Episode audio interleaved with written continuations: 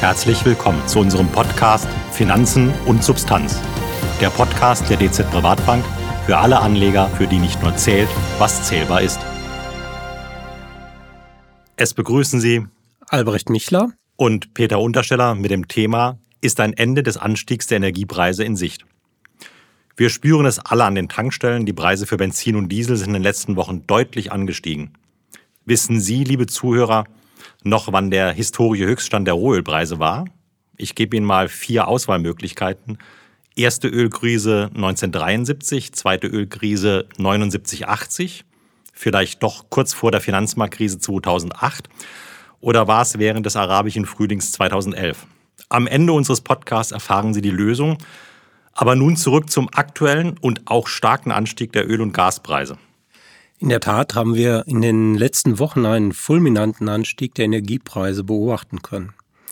Gemessen am Goldman Sachs Commodity Subindex für Energie ging es seit Jahresbeginn bis zum Ende der letzten Woche auf Euro-Basis um ca. 89 Prozent nach oben, wobei wir einen stetigen Anstieg beobachten konnten, der sich dann nochmals im Oktober beschleunigt hat. Bricht man die Entwicklung auf die einzelnen Energieträger runter, zeigt sich ja ein etwas differenzierteres Bild. Beim Erdgas ging es besonders stark nach oben. Nimmt man den Erdgaspreis in London als Referenz, so stieg der Preisindex seit Jahresbeginn um mehr als 320 Prozent, wobei es bis Anfang März 2021 erstmal um ca. 28,5 Prozent nach unten ging. Die tatsächliche Preisexplosion sehen wir aber auch hier insbesondere in den letzten vier Wochen. Sehen wir dieses Muster so auch beim Rohölpreis? Nein, beim Rohöl sehen wir eigentlich einen stetigen Anstieg der Preise seit Jahresbeginn. Bei der Nordsee-Sorte Brent hatten wir einen Preis von knapp 52 US-Dollar pro Barrel zu Jahresbeginn liegen zurzeit bei ca. 86 US-Dollar, was einem Anstieg von ca. 65,8 Prozent entspricht. Bei der US-Sorte West Texas Intermediate, WTI, ging es äh, auf ca. 84,1 US-Dollar pro Barrel nach oben, was einem Anstieg von 74,2 Prozent entspricht. Mit anderen Worten, der Preisdruck in den USA war ein Stück weit höher. Entsprechend sehen wir natürlich auch Preisanstiege von ca. 75 Prozent bei Diesel, Benzin und Heizöl. Wie lassen sich diese Preisbewegungen ökonomisch erklären? Vielleicht starten wir mal mit den Erdgaspreisen, die sich besonders stark nach oben entwickelt hatten. Im Zusammenhang mit dem exorbitanten Anstieg der Erdgaspreise kann man tatsächlich von einem perfekten Sturm sprechen. Mit anderen Worten, ein Zusammentreffen mehrerer Risikofaktoren hat dazu geführt, dass die Preise für asiatisches Flüssiggas, LNG und die nordwesteuropäischen Gaspreise deutlich angestiegen sind. Wir hatten in Nordwesteuropa einen vergleichsweise langen Winter in diesem Jahr gehabt, der bis weit in den April hineinreichte sodass der Erdgasverbrauch deutlich über dem Durchschnitt der letzten Jahre lag und entsprechend die gespeicherten Bestände deutlich sanken. Im Ergebnis müssen diese Bestände nun wieder aufgebaut werden, was zu einer deutlich stärkeren Nachfrage führte. Russland reduzierte zudem die Erdgaslieferungen durch die ukrainische Pipeline nach Westeuropa. Die europäischen Erdgasspeicher von Gazprom haben die entstehende Lücke kompensiert, was andererseits zu einem weiteren Rückgang des gespeicherten Erdgases führte.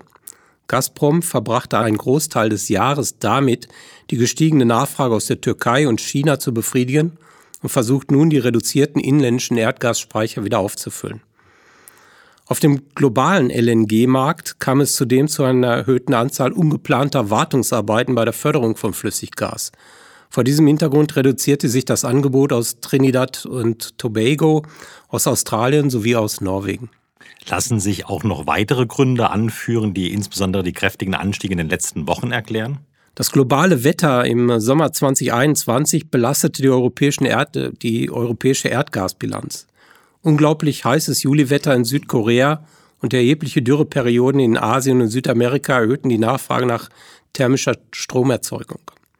In Brasilien führte beispielsweise das Fehlen der Wasserkraftwerke im bisherigen Jahresverlauf zu einer zusätzlichen LNG-Importnachfrage von 19 Millionen Kubikmeter pro Tag im Vergleich zum prognostizierten Normalverbrauch.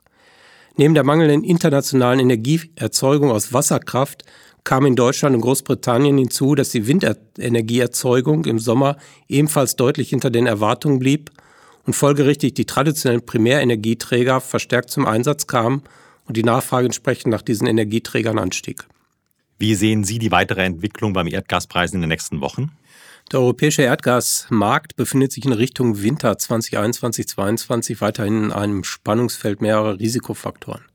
Die Preisentwicklung hängt stark davon ab, inwieweit asiatische Länder weiterhin Flüssiggastransporte nachfragen und damit in Konkurrenz zu Europa stehen. Zwar hat China begonnen, sich wieder stärker auf die Kohleproduktion zu konzentrieren. Die nationale Entwicklungs- und Reformkommission NDRC hat angeordnet, in den Kohleminen bei voller Kapazität zu arbeiten und die Produktion hochzufahren. Auch dank schneller Zulassung neuer Minen war die tägliche Förderung bereits Mitte Oktober gestiegen. Allerdings dürfte sich die Steigerung der Kohleproduktion letztlich nicht so schnell realisieren, dass die Zusatznachfrage aus Asien auf dem globalen LNG-Markt vollständig ausfällt. Ein wesentlicher Aspekt dürfte die Fähigkeit bzw. die Bereitschaft Russlands sein, die Gaslieferungen nach Europa in diesem Winter sicherzustellen. Wir konnten Mitte August und Anfang Oktober beobachten, dass die Ankündigung von zusätzlichen Lieferungen bzw. der Öffnung von Nord Stream 2 unmittelbar zu deutlichen Preisrückgängen führte. Am Ende des Tages wird das Preisgefüge sicherlich sehr stark davon abhängig sein, ob Nord Stream 2 genutzt wird. Festzuhalten bleibt an dieser Stelle aber auch, dass Russland den erhöhten Erdgasbedarf durchaus über die Ukraine-Pipeline realisieren könnte. Aktuell sieht es allerdings so aus, dass der Erdgasexport von Gazprom in die wichtigsten Absatzmärkte Europa, Türkei und China deutlich unter dem Durchschnitt des Septembers liegen. Ein kälterer als der normale Winter in Europa, Asien und Russland und oder sogar in den USA könnte den globalen Gasmarkt weiter stark belasten und die scheinbar bestehenden globalen Ungleichgewichte verschärfen. In diesem Fall müssten wir uns auf weitere Preiserhöhungen gefasst machen. Okay, also Gefahr weiterer Preiserhöhungen beim Erdgas. Wenden wir uns mal im Rohöl zu, wo der Anstieg ja stetig war seit Jahresbeginn. Was sind die wesentlichen Ursachen für diese Entwicklung? Wie auch beim Erdgas bleibt festzuhalten, dass die globale Nachfrage nach Energie im Zuge der dynamischen Wirtschaftsentwicklung seit dem zweiten Halbjahr 2020 sukzessive wieder angestiegen ist. Insgesamt dürfte der Ölmarkt vorerst angespannt bleiben. Dafür sorgt insbesondere die OPEC Plus mit ihrer restriktiven Produktions- bzw. Förderpolitik. Die vereinbarte Produktionserhöhung um 400.000 Barrel pro Tag jeden Monat reicht derzeit nicht aus, die Lücke zwischen Nachfrage und Angebot zu schließen. Hinzu kommt, dass es der OPEC Plus nicht gelingt, die vereinbarte Menge an den Markt zu bringen. Der Grund hierfür liegt in Produktionsproblemen in Angola und Nigeria, die sich nicht schnell lösen lassen.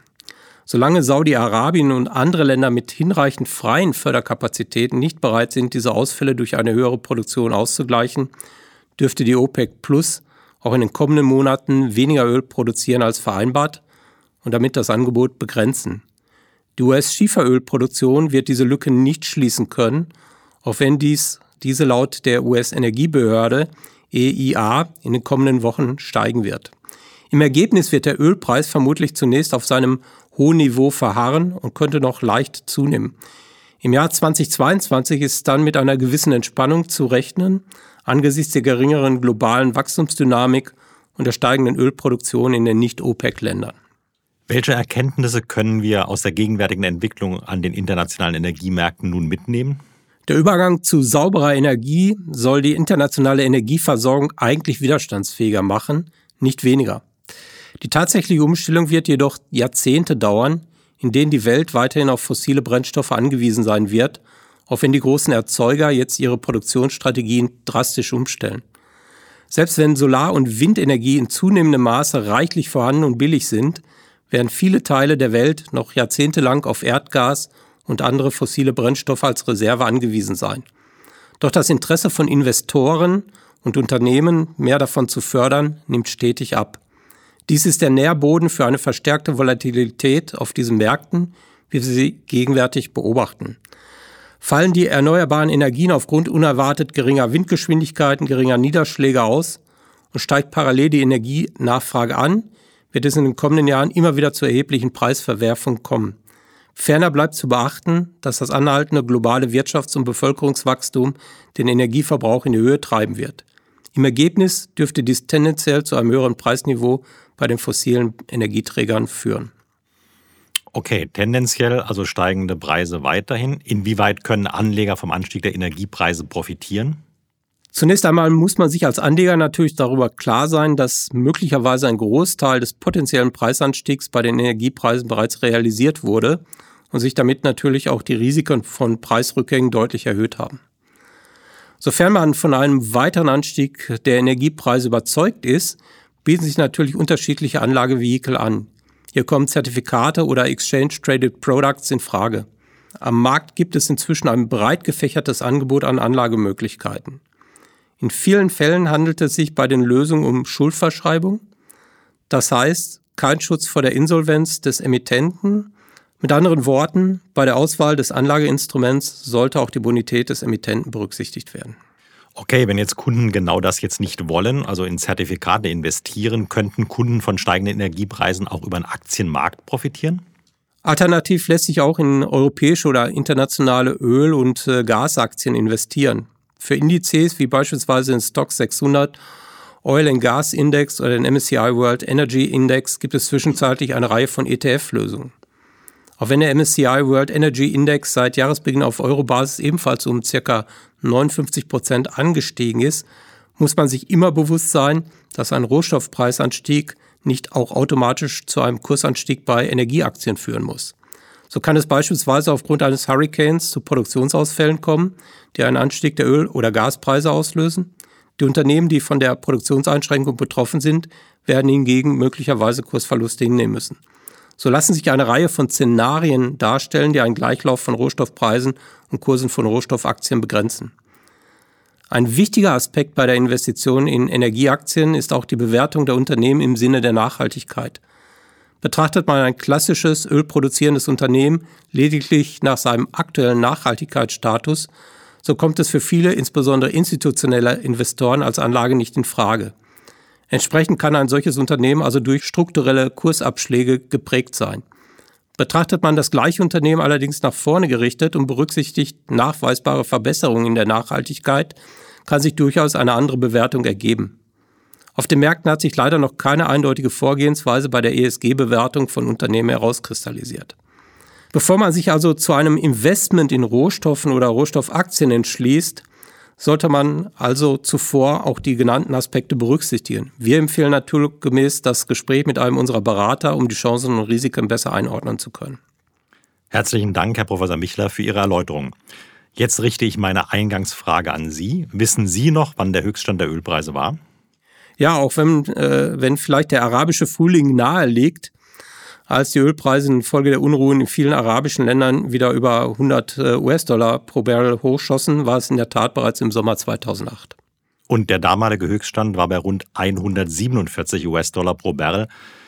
Allerdings sind nach den dramatischen Spitzen die Preise immer wieder deutlich eingebrochen. Gerade wegen dieser hohen Volatilität, Sie sprachen es an, Professor Michler, ist es wichtig, dass Sie, liebe Zuhörer, sich bei Investitionen in den Rohstoffmärkten, wie eben angesprochen, persönlich beraten lassen. Wir haben für Sie auf Bielmeyers Welt die Finanzmärkte weiterhin im Blick. Folgen Sie uns und freuen Sie sich auf unseren nächsten Podcast in vier Wochen. Bis dahin alles Gute. Finanzen und Substanz. Der Podcast der DZ Privatbank für alle Anleger, für die nicht nur zählt, was zählbar ist.